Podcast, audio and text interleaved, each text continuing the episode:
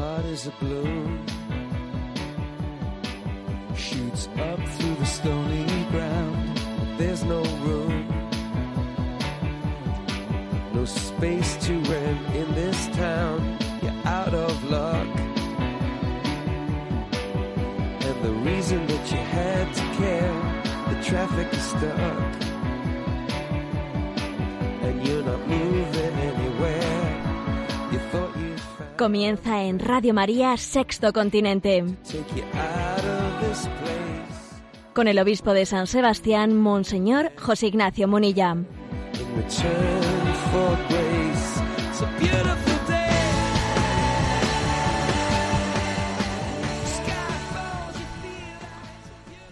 Un cordial saludo a todos los oyentes de Radio María. Un día más, con la gracia del Señor, nos disponemos a realizar este programa llamado Sexto Continente, que lunes y viernes realizamos en directo de 8 a 9 de la mañana.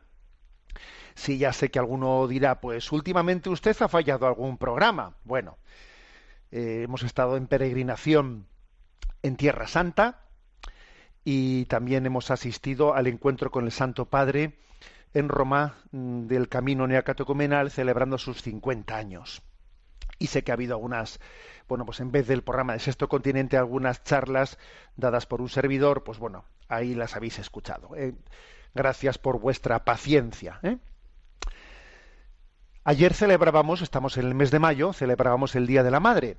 Y con perdón del refrán que dice, Madre, ¿no hay más que una? Pues sí, nosotros sabemos que tenemos dos madres que están absolutamente compenetradas, nuestra Madre de la Tierra y nuestra Madre del Cielo, y que en este mes de mayo, pues ambas dos son objeto de nuestra gratitud, son objeto de nuestra felicitación. Felicidades a todas las madres y dispongámonos en este mes de mayo a felicitar a María y a, y a recibir de ella todos los dones que Dios quiere darnos. Sí, porque la maternidad es también pues un, un medio, un sacramento, digamos, ¿no? Como un sacramento a través del cual Dios también nos quiere dar su gracia. Dios es el amor del beso de nuestra madre y el fuerte y cálido abrazo de los brazos de nuestro Padre. Eso que hemos recibido de, nuestro, de nuestra madre, el amor de su beso, y eso que hemos recibido de nuestro Padre, el fuerte y cálido abrazo, son un signo, son un signo, pues de lo que es Dios para nosotros. En la maternidad de María, en la maternidad de nuestra madre, en la paternidad de nuestro padre, en ese cuidado también de San José, pues estamos viendo lo que es la sombra de la paternidad de Dios, la sombra de esa maternidad también de Dios. Por eso felicidades a todas las madres en este, en este día posterior al Día de la Madre, en este mes de mayo. Bueno, y dicho esto, recuerdo que el programa Sexto Continente tiene también eh, una interacción con vosotros a través de las redes sociales, de la cuenta de Instagram y de Twitter, arroba obispo Munilla, del muro de Facebook, que lleva mi nombre personal, José Ignacio Munilla. Recordar también que hay una página multimedia en ticonfio.org en la que podéis encontrar, ahí están entrelazados, pues todos están a vuestra disposición todos los eh, recursos eh, de programas anteriores, de otras charlas, otros eh, también de, de, los propios mensajes enviados a redes y otras cosas que, pues, que el Señor nos va permitiendo hacer. Los programas anteriores los encontráis bien sea en el podcast de Radio María o también en esa página anticonfío.org. Veis que existe un canal de iVox llamado Sexto Continente donde hay donde encontráis el material anterior. Bueno, ¿y qué tema así digamos central he elegido para el día de hoy? Estamos en el mes de mayo y con mayor o menor profusión existe también pues un recordatorio, un debate, un debate, no mucho por cierto, sobre lo que hace 50 años supuso el famoso la revolución del mayo del 68. Y creo que nosotros, también desde nuestra perspectiva cristiana, pues tenemos que hacer esa reflexión. ¿Eh? ¿Qué supuso el mayo del 68? ¿eh? Aquella revolución llamada revolución cultural del mayo del 68 para nosotros. ¿eh? Es curioso, porque bueno, mayo del 68 fracasó, fracasó a corto plazo políticamente, pero su triunfo a medio plazo ha sido espectacular y, nos configura mucho en la sociedad en la que estamos actualmente. Ambas cosas así sucedieron. Sí, fracasó políticamente, porque bueno, De Gaulle, que estaba entonces ahí en, Francia, pues De Gaulle aguantó el tirón y bueno, terminado el mes de mayo, volvió de un viaje que había hecho a los Pirineos franceses, convocó el Consejo de Ministros, habló a toda la nación, bueno, y entonces en las elecciones de junio eh, ganó por una amplia mayoría, digamos, y entonces esa supuesta revolución contra el poder instituido, etcétera, ahí fracasó en las, en las elecciones, ¿no? Pero, pero, es que a veces no nos damos cuenta que la cultura, la cultura puede llegar a estar influenciada muchísimo más allá de que si de derechas, ni de izquierdas, ni nada por el estilo. Y puede ocurrir, pues que, que haya un influjo cultural que lo acabe asumiendo izquierda, derecha, centro y lo que haga falta. Y que quizás es lo que ha ocurrido con el tema del mayo, de, mayo del 68. Parecía en un primer momento que podía ser una especie de revuelta de tipo político, pero en el fondo lo era más de tipo cultural. Y esto nos ha, pues, nos ha influido mucho. Nos ha influido mucho. Eh, la generación del mayo del 68 fue más hábil para derribar que para construir. Pretendió liberarse de la tradición, de todo lo establecido, y de poner cualquier límite a la autonomía individual. Y esto, obviamente, esto ha triunfado. Seamos claros, esto ha triunfado. ¿eh? Eh, mayo del 68 se caracterizó más por una presentación, por una proposición de la libertad en el sentido negativo, ser libre de, que en, vez de presentar la libertad como ser libre para. ¿eh?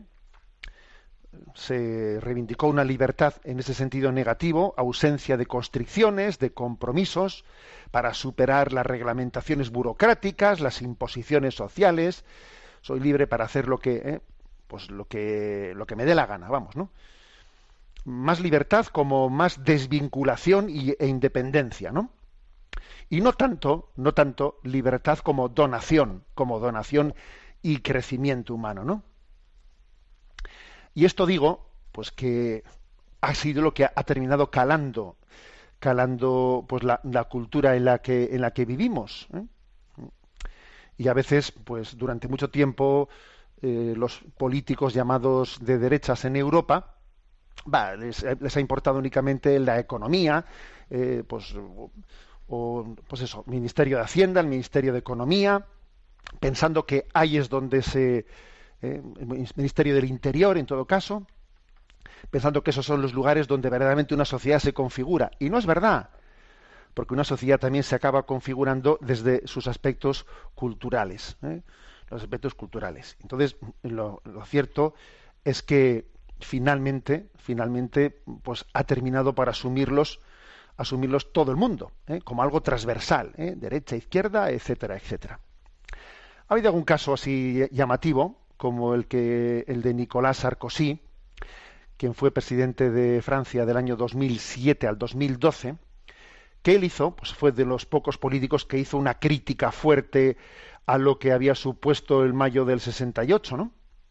Él afirmó que el 68 nos ha impuesto el relativismo intelectual y moral.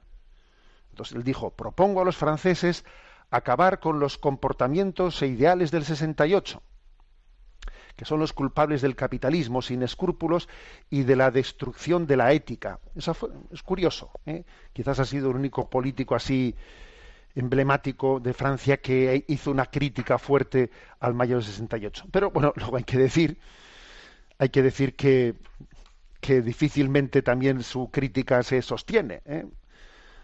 Él habla, habló Sarkozy como si el movimiento del 68 fuera ajeno a él, ¿eh? y la verdad es que su propia vida, su vida personal, su talante, un hombre eh, divorciado y casado tres veces, y en fondo su estilo de vida es 68 o sea, seamos claros. ¿eh?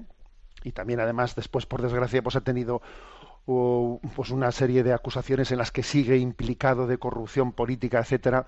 Bueno, pues que no sabemos eso en qué terminará. Pero vamos, en general, mm, seamos claros, en el mundo político no, no ha existido crítica ¿eh? al mayo del 68, sino que ha sido una especie como de influjo cultural que lo ha, que lo ha, lo ha invadido todo.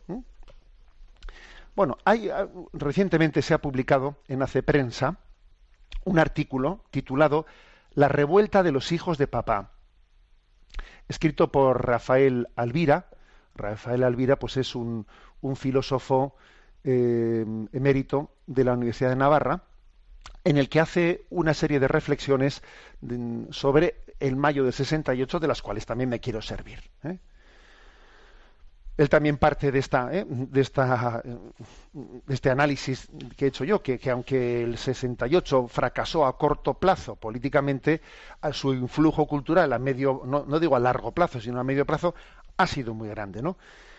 Y se puede, se puede mm, interpretar como una rebelión, pero no tanto una rebelión de los excluidos, sino una rebelión de los acomodados que trajo un gran cambio social, sobre todo entronizando una concepción hedonista, hedonista de la, de la libertad. ¿eh?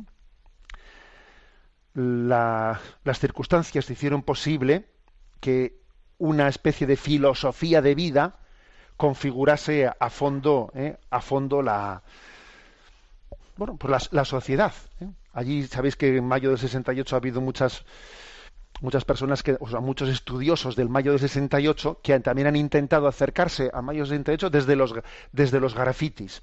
Fue pues un movimiento cultural muy grafitero, muy grafitero y entonces mm, es interesante ¿eh? también examinar esa especie de pensamientos o eh, que se expresaron en aquel momento, por ejemplo, a propósito de lo que dice Rafael Alvira en su artículo, me he recordado uno de los, eh, de los grafitis que más, que más eco tuvo, ¿no? que decía, no queremos un mundo donde la garantía de no morir de hambre se compensa por la garantía de, de morir de aburrimiento. ¿Qué ocurre? Pues que, claro, que esta era la rebelión de los excluidos, no de los excluidos, sino de los acomodados. Había pasado la Segunda Guerra Mundial, Europa estaba en una prosperidad económica tremenda, y entonces bueno, claro, el mundo tenía, Europa, Europa, mejor dicho, ¿no? Tenía la garantía de no morir de hambre. Europa tenía la garantía de un bienestar, bienestar económico, bienestar social, la, pues la sociedad del bienestar, etcétera, etcétera, ¿no? Se iba configurando esa, esa sociedad que podía ser la envidia de cualquier parte del mundo. Pero solo eso no hace feliz el corazón del hombre. Una vez más, ¿no? Ahí se demuestra, dale al hombre todo lo que sus necesidades primarias requieren Vale, con eso no lo has hecho feliz. No lo has hecho feliz. ¿eh? De ahí ese, ese graffiti, ¿no? No queremos un mundo donde la garantía de no morir de hambre se compensa por la garantía de morir de aburrimiento. Europa comenzó a morir de aburrimiento cuando ya eh, pues las secuelas de la Segunda Guerra Mundial se habían pasado y entonces estábamos en el bienestar y entonces, bueno, pues comienza un poco a experimentar lo que es el vacío interior la ausencia de ideales que, que llenen nuestro corazón, ¿no?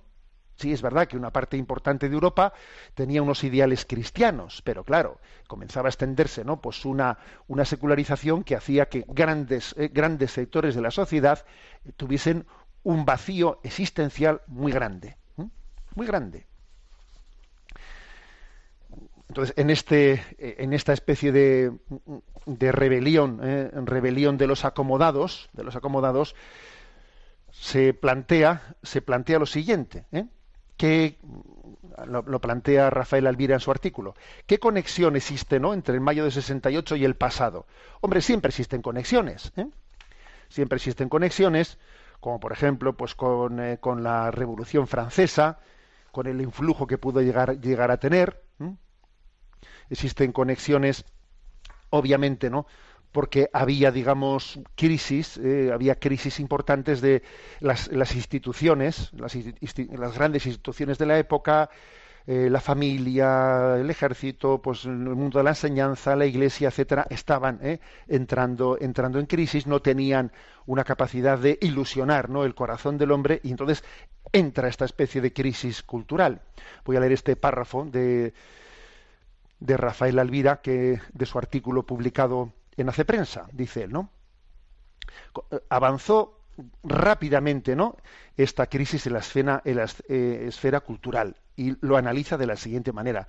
En primer lugar, donde el tradicionalismo comenzó a perder fuerza, eh, se debió al entrelazamiento de, diversos factores. La industria, el, comer, el, comercio comienza a cambiar las condiciones de la vida, el Estado eh, cada vez más impone una enseñanza laicista, la Iglesia pierde vigor, las nuevas condiciones económicas dificultan la vida familiar, la enseñanza estatal difunde la crítica a las instituciones clásicas, particularmente el matrimonio indisoluble. La propia Iglesia, a partir de los años 30, eh, empieza a sufrir la, eh, no, de los años 30 del siglo XIX, ¿eh? empieza a sufrir la reivindicación interna de los modernismos.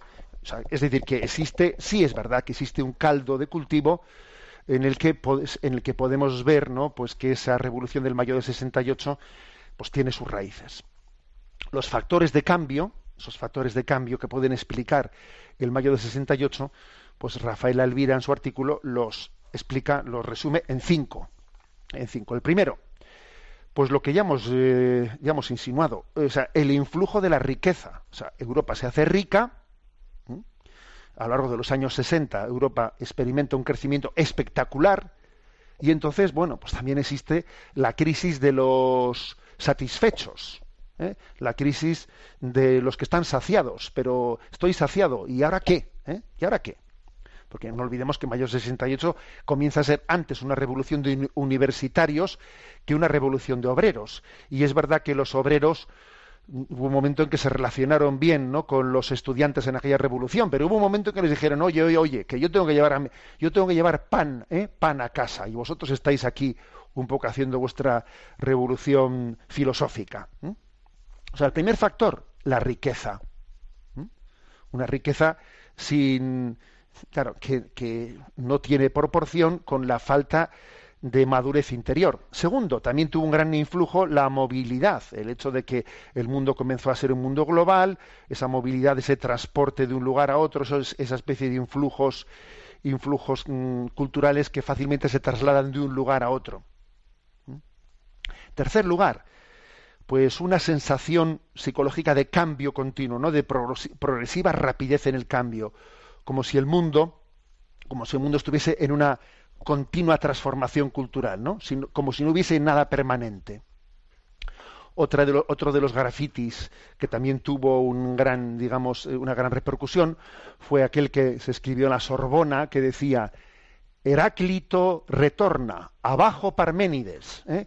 Esa buena pintada. Bueno, si no sé si recordáis de los años que estudiamos filosofía, ¿no? Pues en el colegio que se decía que Heráclito era el filósofo griego que hablaba de, pues de que no había nada permanente, que todo, ¿no? Pues que, que, la, que, la, verdad se está reinventando a sí misma continuamente, mientras que Parménides era el filósofo que insistía que los cambios son más bien aparentes, que la verdad, eh, que la verdad es siempre igual a sí misma, ¿no? O sea, eran dos filósofos, el Heráclito, el del continuo cambio, el del permanente cambio, la verdad se está continuamente inventando a sí misma, y Parménides el que subrayaba pues la continuidad, ¿no? la permanencia, la inmovilidad. Entonces la pintada era Heráclito retorna, abajo Parménides, ¿no? O sea, mayo 68 es eh, una especie de culto al odiernismo, o sea, todo lo, nuevo por lo nuevo, eh, pues es lo que triunfa, ¿no? En cuarto lugar, otro factor de cambio, dice, dice Rafael Alvira, el influjo de la píldora anticonceptiva. Ojo, esto tiene una gran influencia, una gran influencia. De ahí también la, la, encíclica Humane Vitae de Pablo VI, ¿eh? cuyo 50 aniversario pues, se publica, será dentro de poco. ¿eh? Dentro de poco, al poco del mayo 68, la Iglesia Católica tuvo el santo atrevimiento, el santo atrevimiento de publicar la Humane Vitae en una abierta ¿eh? pues en una, en una, abierta oposición a la filosofía del mayo del 68. La píldora anticonceptiva es también forma parte de ese cambio cultural. ¿Por qué? Porque, porque introduce un amor, eh, un concepto de amor entre comillas, amor entre comillas, sin responsabilidades. Hacer el amor sin responsabilidades, ¿no? Sin consecuencias, sin consecuencias, sin compromisos. Claro, eso cambió mucho culturalmente. Y por último, ¿no? Dice él, la crisis del Concilio Vaticano II. ¿Mm? Claro, el Concilio Vaticano II había concluido en año 65, ¿eh? o sea, es decir, se termina a las puertas del año 1996. O sea, muy poquito antes, ¿no? Del mayo, o sea, dos años y medio, así, antes del mayo del 68. Y claro, es verdad que, que el mayo del 68 también tiene un influjo muy grande por la crisis posconciliar que tiene la Iglesia. La, la crisis posconciliar fue muy grande porque las interpretaciones que se hicieron en, del posconcilio fueron, pues, muy, muy, muy en gran medida desnortadas. ¿eh? desnortadas. En eso nuestro Papa Emérito Benedicto XVI él ha tenido distintas charlas, conferencias en las que ha hablado en gran medida de, ese desnortamiento, una, una, lectura equivocada, etcétera, de, en clave de discontinuidad, en clave de ruptura, y, el, y fueron decenas de miles de sacerdotes ¿no? los que en esas décadas se secularizaron porque, porque tuvieron una recepción del Vaticano II como si, como si fuese eh, pues una ruptura con la educación que habían recibido. Eh, pues, obviamente, estos son ¿no? los digamos los, los factores principales. ¿no? Eh, la tesis de Rafael Alvira el título de su artículo es La revuelta de los hijos de papá. ¿Mm? Esta revolución fue la primera históricamente hecha, pues no por, no por obreros, no por miembros de, de, clases sociales pobres, sino, sino por hijos de papá. ¿eh? En Latinoamérica fue distinto, ¿eh? fue distinto, porque allí la riqueza era mucho menor y, y allí quizás ese componente tuvo otro componente revolucionario, ¿no? Esta es, digamos, una. ¿eh? Ahora continuamos con este análisis, pero este es el punto, el punto de partida. Obviamente, el influjo cultural del mayo del 68 ha sido grande. Pero bueno, hay otro mayo, hay otro mayo que tiene un influjo perenne, perpetuo, verdaderamente eh, pues lleno de consecuencias y lleno de efectos positivos en nuestra vida, que es el mayo del mes de María. Por cierto, estamos en mayo, y es una de las dos campañas anuales que hace Radio María pues para su sostenimiento. Una la hacemos en Navidad y otra en este mes de mayo. ¿eh? Aprovechando que el Pisuerga pasa por Valladolid, pues también me permito este recordatorio para que peguemos todos un empujón en esta campaña de, este año. Una canción muy conocida en Radio María, que así se ha convertido pues en, en una especie de himno de esta casa. Ave María, cantada por María José Bravo. Te salve María, Sagrada María, Señora de nuestro camino. Llena eres de gracia,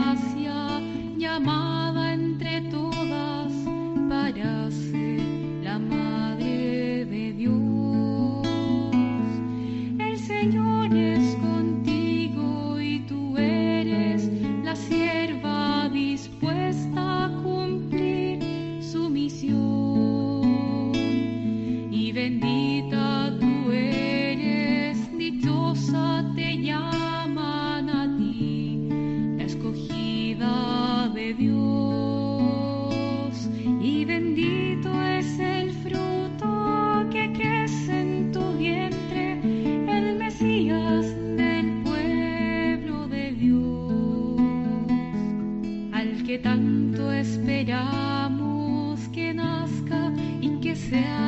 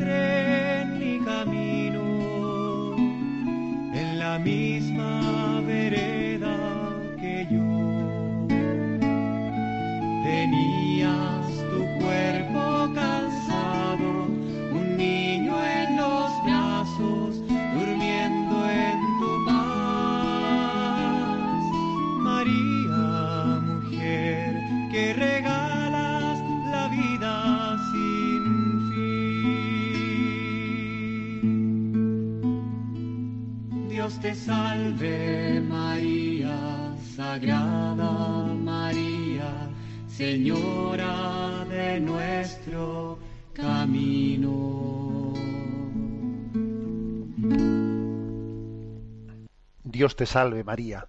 Así la invocamos en este mes de mayo.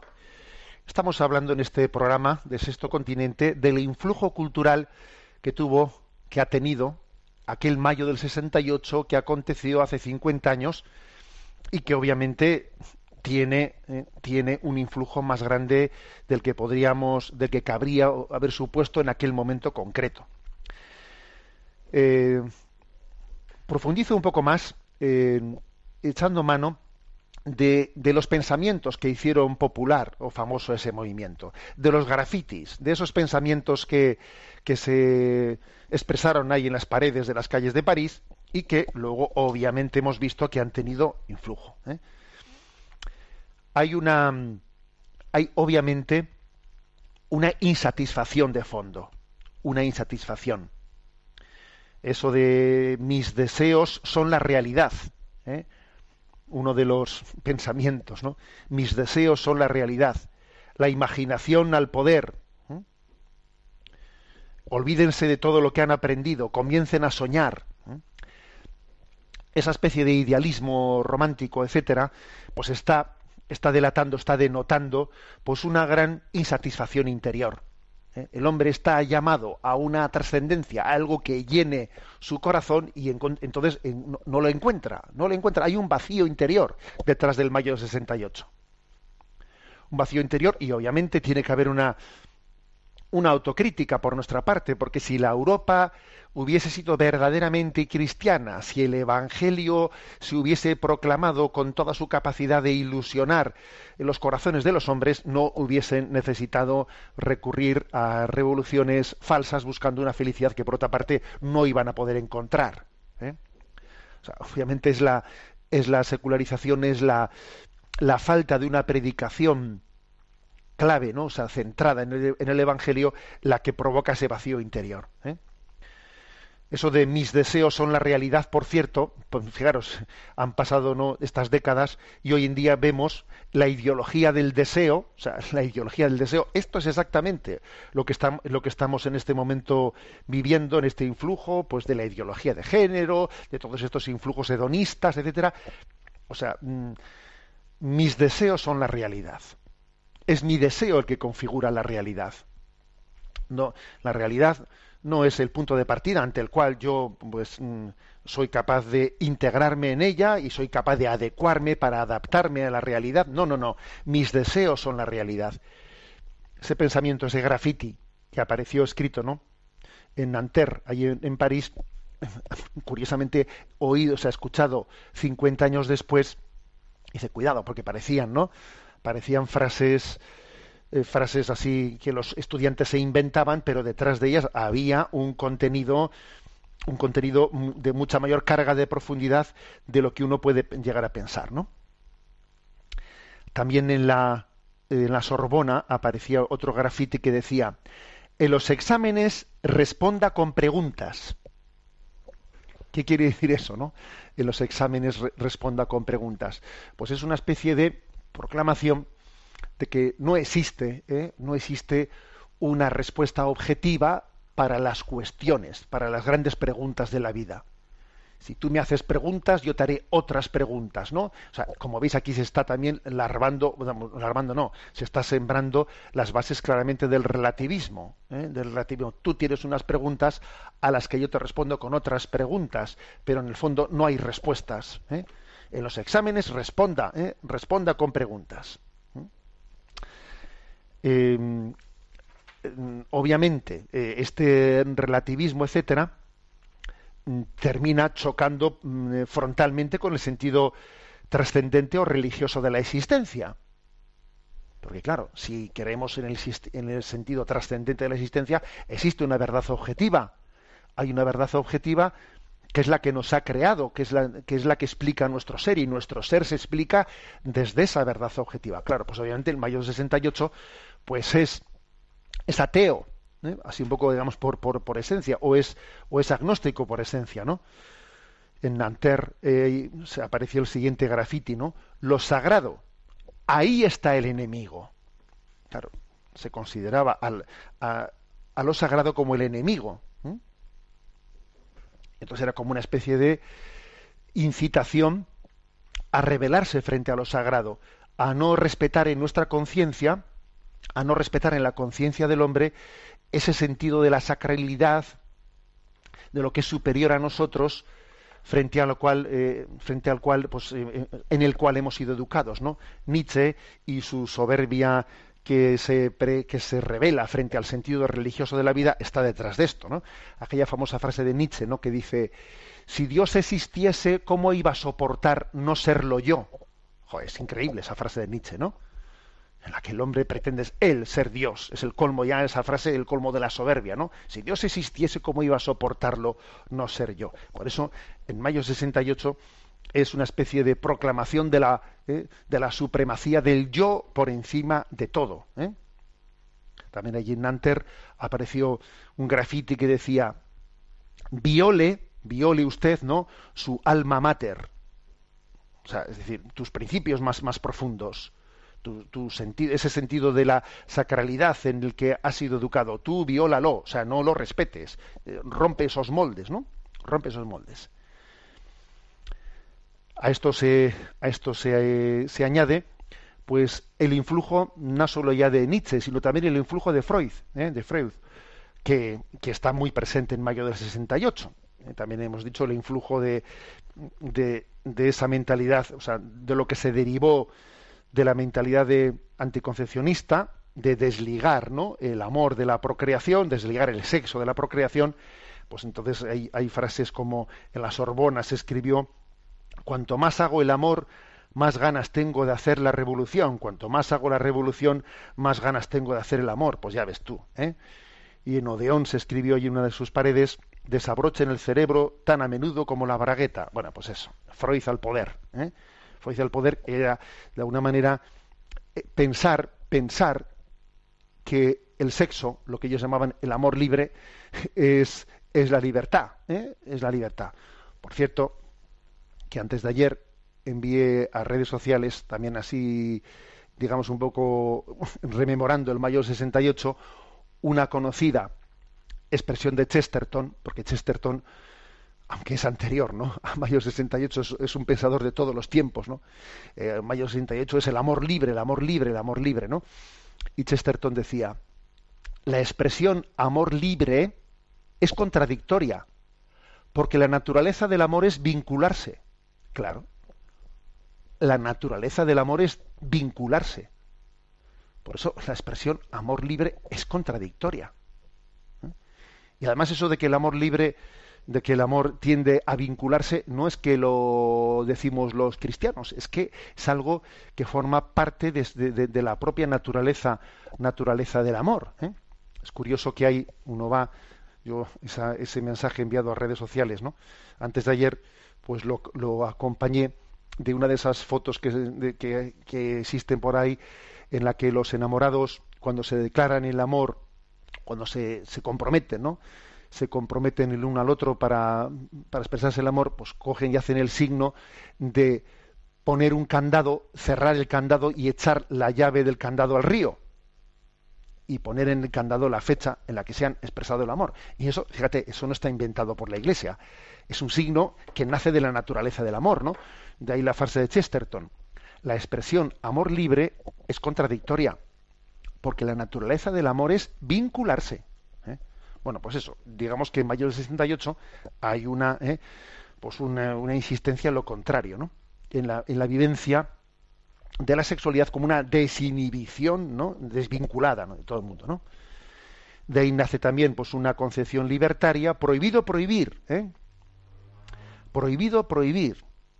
Es curioso esto, ¿no?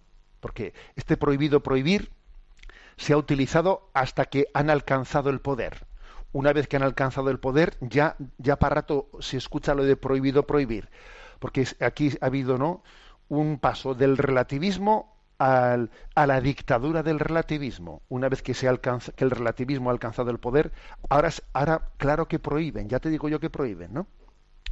Y lo que en un tiempo era un signo, era un signo de, bueno, pues de, de una, de una mentalidad abierta, que era la objeción de conciencia, tener derecho a la objeción de conciencia, en este momento ha pasado a ser casi pues como un signo de, de, una mentalidad retrógrada, ¿eh? retrógrada, que alguien invoque la objeción de conciencia. No, aquí todo el mundo tiene que eh, asumir esta ideología, este nuevo orden mundial, que es el de la dictadura del relativismo.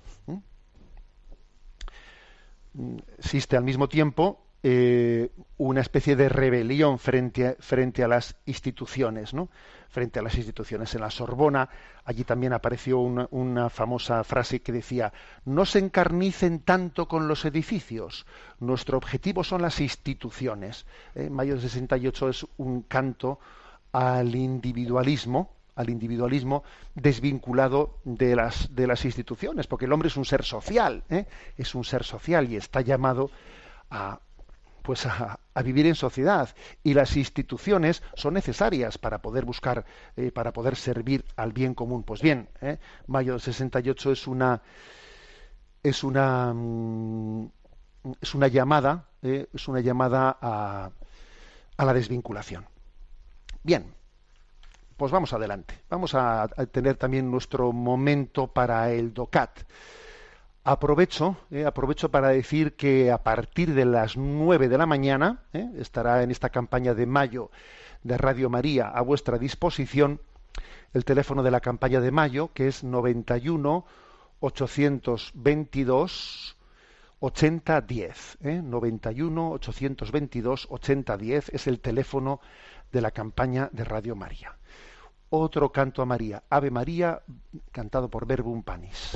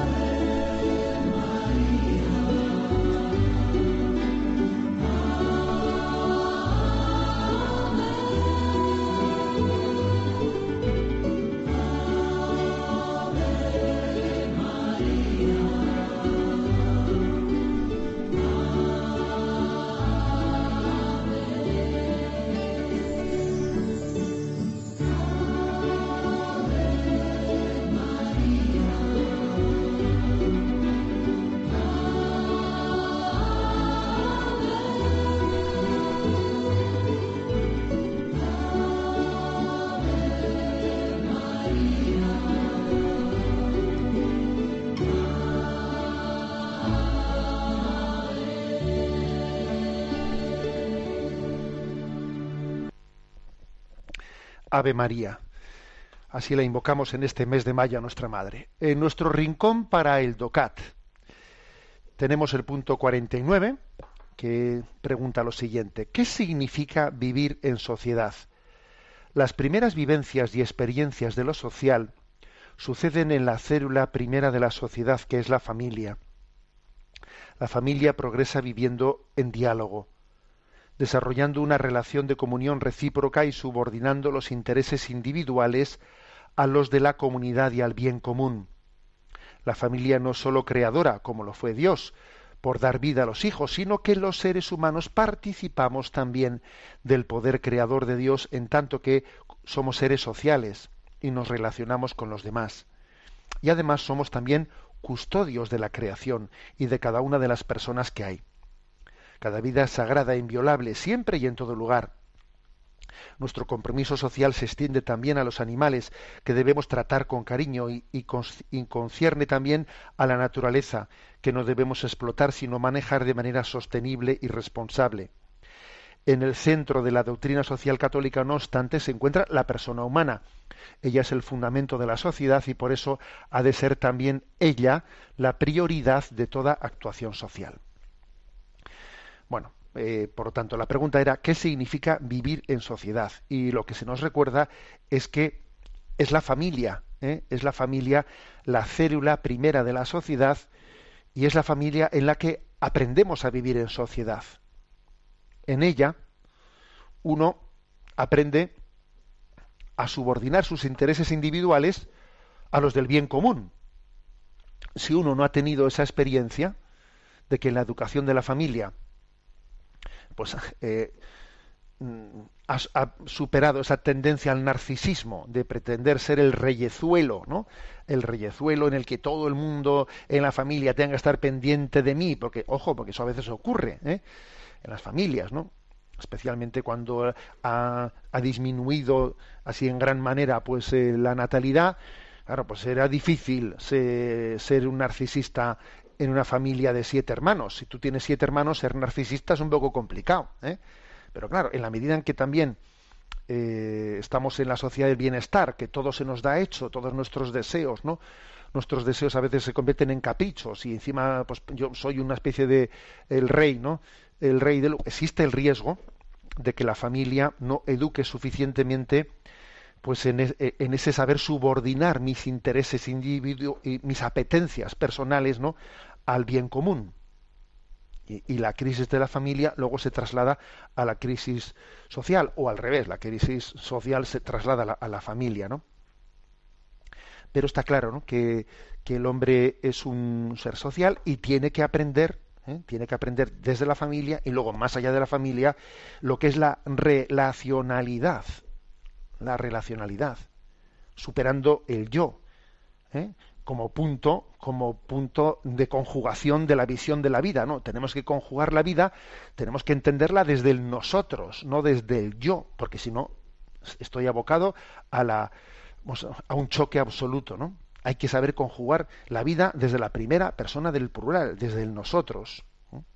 Saber pasar del yo al nosotros es toda una educación, una educación que requiere mucha paciencia, mantener el pulso, etcétera.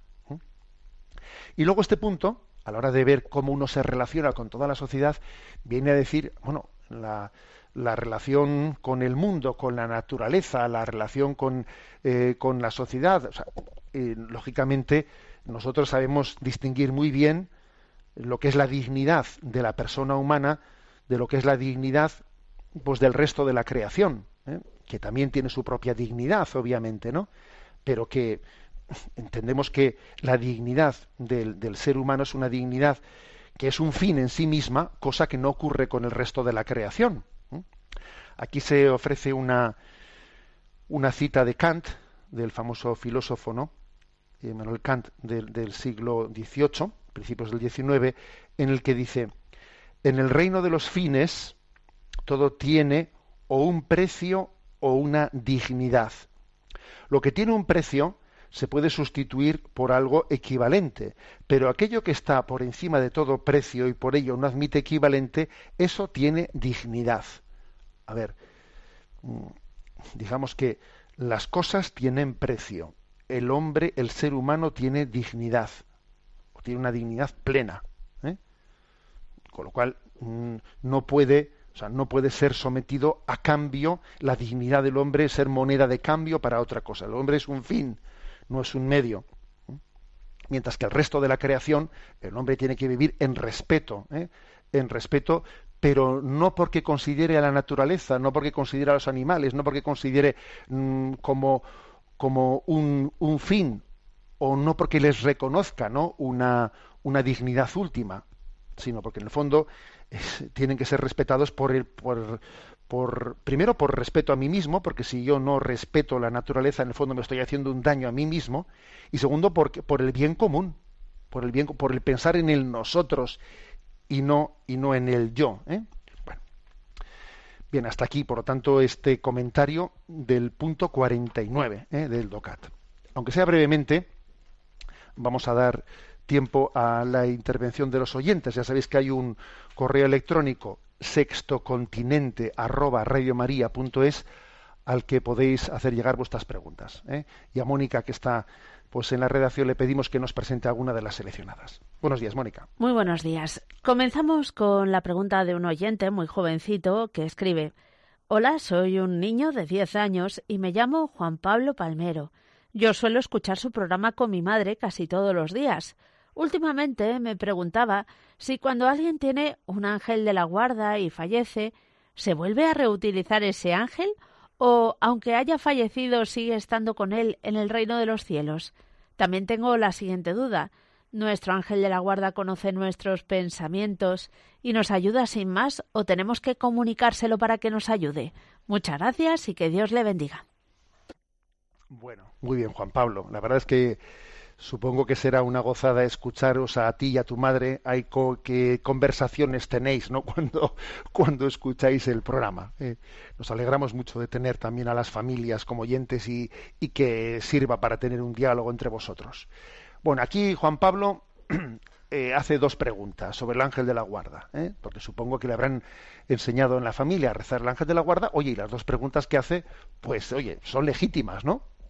Son legítimas. Dice, a ver, si, si alguien fallece, ¿eh? si alguien fallece, ¿qué pasa con ese ángel de la guarda? ¿Eh? Ese ángel de la guarda se reutiliza, se le da a otro, ¿eh? se le da a otro. Y segundo, en el reino de los cielos, en el reino de los cielos también tendremos el ángel de la guarda que hemos tenido aquí. ¿eh? Bueno, la verdad, Juan Pablo, es que mm, obviamente son misterios de los que no tenemos absoluta seguridad, ¿sabes? Pues porque son cosas que, que cuando Dios nos habla mm, de los ángeles nos dice pocas cosas, eh, no es que tengamos mucha, mm, pues muchos datos de curiosidad, sino que más bien nos dice lo necesario.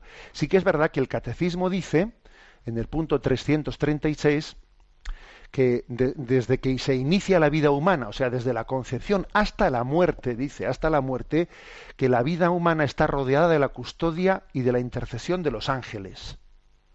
O sea, que parece que, por lo tanto, dar a entender que nuestro ángel de la guarda nos acompaña especialmente hasta el momento eh, de que entremos en la vida eterna. Cuando estamos en la vida eterna, pues parece que ya no tenemos necesidad de ese ángel de la guarda, que allí ya estamos ya con todo el ejército celestial contemplando a Dios, ¿no? O sea, la necesidad que tenemos del ángel de la guarda en esta vida, pues ya no lo tenemos en la siguiente. Y esa pregunta que haces tú muy graciosa, de que si cuando un ángel de la guarda se queda libre, se queda libre, a ver si se le, se le reutiliza y se le da otro, pues es que no lo sabemos, ¿sabes? ¿Eh? No lo sabemos, aunque yo creo suponer que el amor de Dios es tan personal que me da la impresión de que eh, Dios es tan, tan así, ¿no? Tan, su amor es tan personal hacia nosotros que me da la impresión de que lo lógico es pensar de que Él nos da un ángel personal a cada uno de nosotros. ¿eh? Y luego otra pregunta que haces. Eh, ¿Nuestro ángel de la guarda conoce nuestros pensamientos interiores o tenemos que contárselos? Bueno, pues mira, eso es, esa, pregunta tiene la siguiente respuesta. Eh, los ángeles, tanto los ángeles buenos como los ángeles malos, no pueden conocer nuestro pensamiento interior como lo conoce Dios. Solo Dios conoce interiormente el pensamiento del hombre. ¿eh? Aunque es verdad que los ángeles pues tienen una inteligencia muy intuitiva, muy intuitiva, y pueden deducir eh, con mucha mayor facilidad que nosotros de nuestros de nuestras eh, palabras o de nuestros estados exteriores cómo estamos por dentro o qué pensamos por dentro, porque tiene una gran capacidad de deducir, igual que tu madre ¿eh? bueno, igual, igual, bueno, o de manera semejante, ¿no? A como tu madre cuando te ve por fuera a ti, Juan Pablo, pues un poco triste o lo que sea, dice, este por dentro estará algo por lo visto, algo parecido, ¿no? De una manera pues muy superior, le puede pasar a los ángeles, que tienen la capacidad de deducir cómo estamos por dentro. Pero es muy importante contárselo. ¿eh? Yo creo que a los, a, los, a los ángeles custodios tenemos que ser sus amigos, contarles las cosas, ¿no? que, nos pasan para que ellos, para que tengamos esa relación de amistad. ¿eh? Ah, yo cuando leí la vida de Alexia, que no sé si la has leído tú, Juan Pablo, pero te recomiendo que, que leas la vida de Alexia, aquella niña que murió joven, pues mm, un poco mayor que tú, ¿eh? murió joven de, un cáncer en Madrid. A mí me llamó la atención profundamente en ese librito que leí la amistad tan grande que tenía con su ángel de la guarda. Me conmovió. Dije, fíjate cómo, qué relación de amistad tiene ¿no? con su ángel de la guarda. Bueno, pues nada, un saludo para toda la familia. Damos paso a la siguiente consulta. Un oyente llamado Tomás nos plantea, estimado Monseñor Munilla, tenía una consulta que hacerle. Estoy en un proceso de discernimiento para ver si el Señor me llama al sacerdocio. He ido tomando contacto con el seminario de mi ciudad. Desde el primer día que fui, un seminarista me pidió el teléfono para no perder el contacto. Yo le he ayudado en todo lo que he podido, pero este seminarista ya ha pasado a sacerdote y desde el primer día me hace llamarle de usted. Este sacerdote solo quiere que le atiendan, que le limpien, que le hagan la comida. Él dice que un sacerdote solo tiene que estar para confesar y oficiar la misa. También me dice que las manos de un sacerdote, al estar ungidas, no pueden coger un estropajo, ni un cepillo, ni una fregona, y eso de limpiar un baño es una cosa que un sacerdote no puede hacer. Las manos ungidas de un sacerdote no pueden hacer la limpieza de su propia casa. Solo quiere que las personas que tiene cerca le sirvan. ¿Esto es normal? Solo sabe decirme que no sé tratar con los sacerdotes. Esto me está haciendo replantearme mi vocación. Pensaba que un sacerdote ha venido a servir y no a ser servido. Bueno, pues en esta vida de todo tenemos que oír, todo tenemos que oír. Vamos a ver, pues mira, pues yo, yo creo que nuestro patrono, el santo cura de Ars, desde luego, que era alguien pues que tenía un sentido muy sagrado, muy sagrado del sacerdocio, desde luego, él compaginaba su sentido muy sacral, muy sagrado, de, ser consagrado por Dios para celebrar las cosas de Dios, con ser también muy humilde. Y, él cocinaba allí en un puchero sus patatas para toda la semana, que las pobres patatas para toda la semana, pues tú verás después cómo estarían después de seis o siete días, y él hacía su limpieza y le hacía todo. A mí me parece que no es signo de buen espíritu el que se contraponga el sentido sagrado del sacerdocio con el no, con el que eso sea incompatible con hacer los servicios más humildes. ¿Mm? Me parece que es mal signo. Yo creo que es un buen signo el que estemos dispuestos a coger siempre la escoba, el estropajo. Sí, la escoba y el estropajo. Y las manos consagradas, las manos consagradas, en absoluto se desacralizan, ¿no? O se ensucian cuando tocamos la miseria del, mundo. En absoluto, todavía se hacen, se hacen más manos de Jesús cuando tocamos la miseria del mundo, o hacemos los trabajos más habituales, cuando fregamos, cuando limpiamos. Sí, señor, ¿eh? Sí, señor. ¿eh? Recuerdo una, un compañero sacerdote, que Gonzalo Mazarrasa, que, que algunos pues, le conocéis, ¿no? En esta casa, que él cuenta que en una ocasión le dijo a la Madre Teresa de Calcuta, eh, ¿me da usted algún consejo, no? Pues para vivir mi sacerdocio, etcétera, ¿no? Y entonces la Madre Teresa le dijo, mire, eh, limpie los servicios, limpie los servicios. La Madre Teresa de Calcuta, cuando iba a una casa, solía pedir, a una casa de ellas, ¿eh? de las misioneras, solía pedir el lugar más cercano también para poder hacer la habitación, la celda más cercana a los servicios y a la cocina, para poder hacer ella los servicios más humildes. Limpie usted los servicios.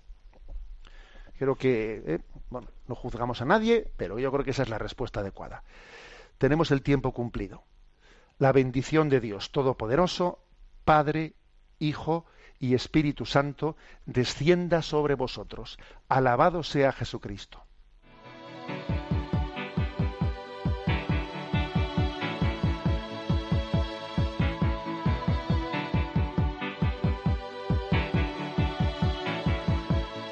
Is a balloon.